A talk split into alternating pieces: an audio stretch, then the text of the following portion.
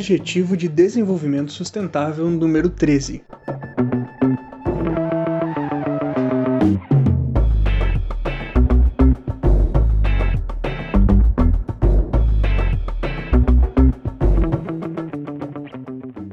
Em 2017, o presidente francês Emmanuel Macron afirmou em um discurso presidencial: Estamos perdendo a corrida para as mudanças climáticas. Este é o desafio da nossa geração: ganhar a batalha contra o tempo.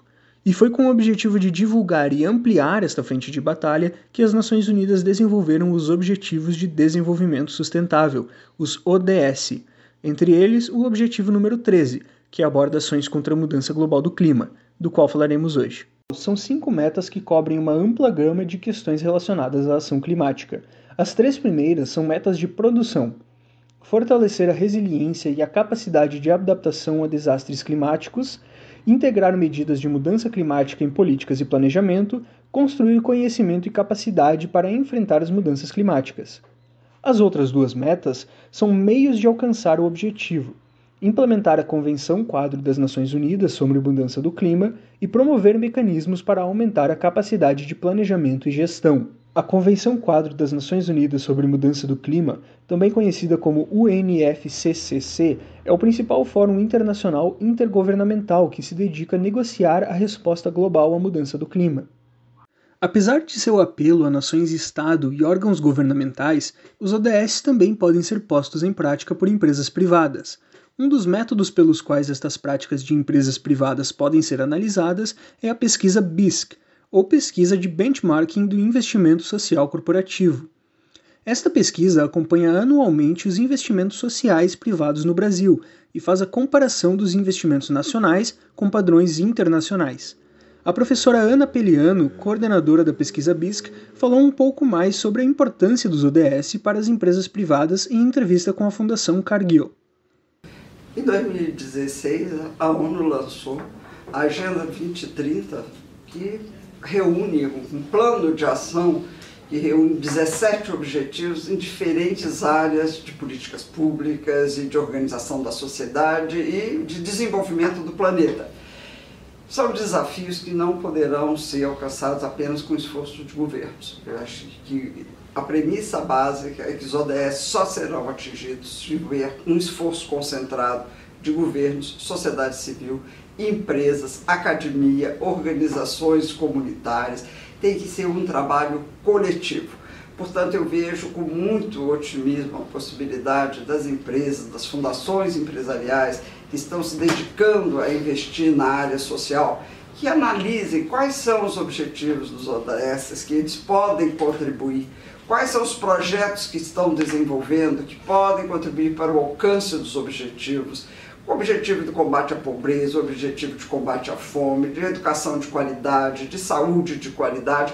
Eu acho que são objetivos que têm muitas afinidades com o investimento social privado, com muitas afinidades com a atuação dos institutos empresariais. Portanto, eu acho que essas organizações poderão sim dar uma contribuição importante se começarem a olhar para suas agendas e organizar suas agendas, tendo em vista o alcance dos ODS. De maneira que eu vejo isso com muito otimismo e fico muito entusiasmada quando eu vejo empresas se organizando, institutos se organizando para ajudar a esse desafio global de alcançar um desenvolvimento sustentável para o planeta. A década passada, entre 2010 e 2019, foi a década mais quente registrada na história. Atualmente, a mudança climática está afetando a comunidade global em cada país do mundo. Seu impacto afeta não apenas as economias nacionais, mas também vidas e meios de subsistência, especialmente daqueles que vivem em condições vulneráveis. Em 2018, a mudança climática continuou a agravar a frequência de desastres naturais, como incêndios florestais massivos, secas, furacões e inundações afetando mais de 39 milhões de pessoas em todo o planeta. Durante o período dos anos 2000 e 2018, as emissões de gases de efeito estufa de países desenvolvidos e economias em transição diminuíram em 6,5%, mas as emissões dos países em desenvolvimento aumentaram em 43% no período entre 2000 e 2013. Já em 2009, pelo menos 120 dos 153 países em desenvolvimento haviam empreendido atividades para formular e implementar planos nacionais de adaptação e combate às mudanças climáticas. No Brasil, tivemos a criação do INCT em 2008, o Instituto Nacional de Ciência e Tecnologia para Mudanças Climáticas. Formado por uma rede de pesquisas interdisciplinares em mudanças climáticas, o Instituto conta com 90 grupos de pesquisa de 108 instituições e universidades brasileiras e 18 universidades estrangeiras. Ao todo, estão envolvidos mais de 400 pesquisadores, estudantes e técnicos, fazendo do Instituto a maior rede de pesquisas ambientais já desenvolvida no país. O INCT para Mudanças Climáticas tem por missão o desenvolvimento de uma agenda científica que possa fornecer ao país condições para desenvolver excelência científica nas várias áreas das mudanças ambientais globais, tendo como objetivo o desenvolvimento sustentável, principalmente quando se leva em consideração que a economia de nações em desenvolvimento é extremamente ligada a recursos naturais renováveis, como é o caso do Brasil. O coordenador do Instituto, Carlos Nobre, comentou sobre o impacto destas ações no Brasil em entrevista com a agência Sapiens. O Brasil, como um todo, é um país que podemos dizer que ele é mediamente vulnerável em comparação a outros países do mundo que têm vulnerabilidades muito maiores ainda que essa vulnerabilidade seja muito variável ao longo do território brasileiro, dependendo muito da região do país, do extrato social e do setor afetado. Por exemplo, vamos falar de algumas regiões do Brasil que têm menor capacidade de responder a essas mudanças climáticas por conta de sua vulnerabilidade intrínseca socioeconômica. Esse é o caso, por exemplo, do norte do Brasil, da Amazônia em geral, com um aumento muito grande da frequência de extremos climáticos, tanto inundações quanto secas, e também e principalmente do nordeste do Brasil, fortemente impactado por, pela intensificação que já ocorre das secas e que se prevê ocorrerá muito mais, aliado ao aumento das temperaturas. Na Amazônia,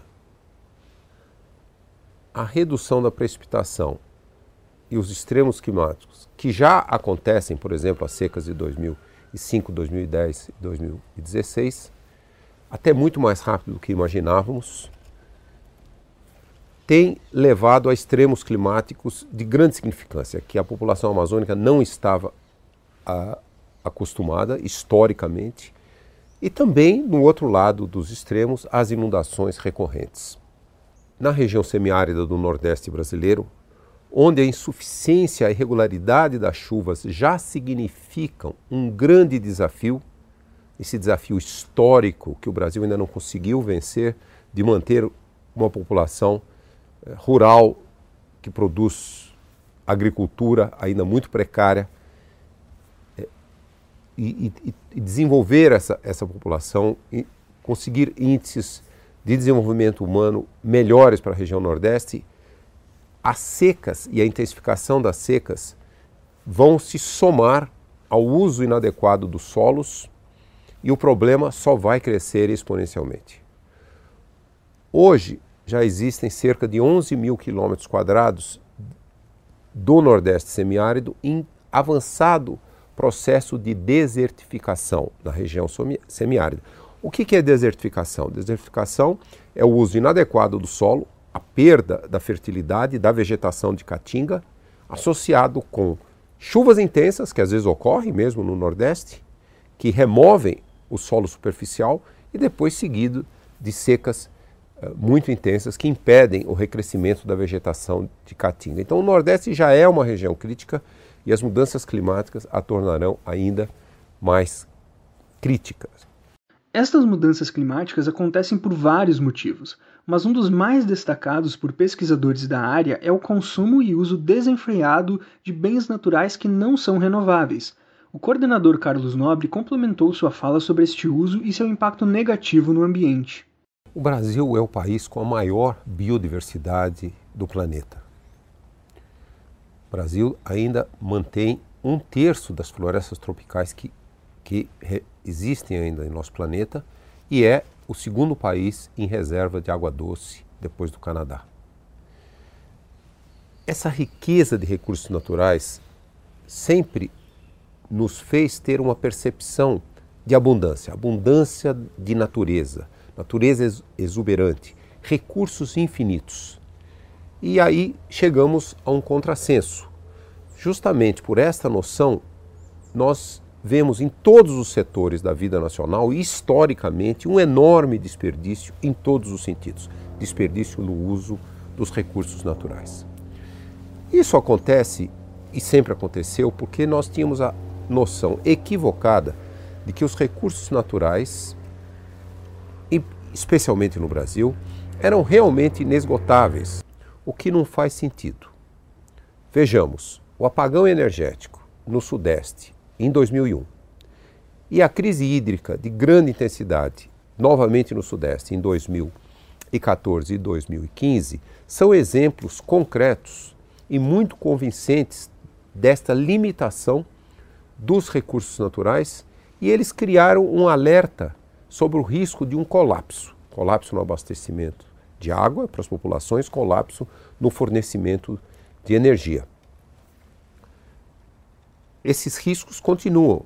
A seca de 2014 e 15 no Sudeste eh, cedeu, não temos mais, mas nós temos uma mega seca acontecendo em 2015, 16 e entrando em 2017 no Centro-Oeste. Uma seca que o Centro-Oeste nunca viu, a capital do nosso país, Brasília, em racionamento de água há mais de um ano. Então, esses fenômenos eles não acontecem todos ao mesmo tempo e no mesmo local, mas eles acontecem cada vez com mais frequência na escala do território nacional. Um outro exemplo vem das cidades, por exemplo, o uso da água nas cidades. Ainda nós temos muita água usada nas grandes cidades brasileiras para diluir esgoto. Quer dizer, esse é um, uma quantidade imensa de água doce, de boa qualidade, ela se usa, ela é usada simplesmente porque nós não temos coleta de esgoto em mais do que 55% eh, das residências brasileiras e uma parte ainda menor é tratado. Então, na verdade, a água, um recurso eh, de extrema validade para a vida, ela é utilizada na sua função menos nobre possível, que é diluir esgoto. Se nós olharmos um outro recurso natural que nós estamos perdendo rapidamente, são os recursos naturais da Amazônia e do Cerrado. As taxas de desmatamento desses biomas têm sido muito altas nas últimas décadas. E para quê? Qual é o destino das novas áreas desmatadas? Pecuária extensiva, em que muitas vezes a ocupação é menos de uma cabeça de gado por hectare, são pastos imensos, mantendo um rebanho muito pequeno, um, um modelo econômico é, praticamente inviável e inaceitável. Estes impactos em mudanças climáticas podem ser observados localmente em nossa região, o noroeste do Rio Grande do Sul, e estes mesmos não impactam somente o homem. Relatórios recentes da Fundação Zoobotânica do Rio Grande do Sul indicam que o estado possui mais de 280 espécies em algum grau de ameaça de extinção. Dentre os animais mais conhecidos que fazem parte da lista está o lobo-guará, um canídeo considerado parente próximo dos cães domésticos. Já esteve presente em quase toda a América, mas hoje só é encontrado nos territórios entre o Rio Grande do Sul e o Uruguai. Como o lobo-guará, grande parte das espécies ameaçadas fazem parte do grupo dos mamíferos e cerca de um terço delas vive no Pampa. Atualmente, existe um grande debate quanto ao bioma do Pampa, já que práticas extrativistas e invasivas ainda geram lucro, apesar de danificar o ambiente e suas espécies, acelerando mudanças climáticas nas regiões onde o bioma se encontra. Nas últimas décadas, cerca de 25% da área foi perdida devido a mudanças no uso da terra. Em entrevista à Emater, a pesquisadora da Embrapa, Lilian Sozinski, comentou sobre a importância dessa discussão. Se faz necessária essa discussão uh, por uma falta de entendimento ainda do que é o bioma, da importância desse bioma em termos de espécies que existem, de ambientes que existem nesse bioma e que são únicos, que são importantes, portanto, de serem conservados e práticas que possibilitem essa conservação. Os critérios, procedimentos e definições utilizados pela Fundação Zoobotânica e pela Emater foram desenvolvidas pela União Internacional para a Conservação da Natureza, órgão composto por pesquisadores, professores e cientistas de todo o mundo. Para mais conteúdo sobre os Objetivos do Desenvolvimento Sustentável, fique ligado na nossa série de podcasts.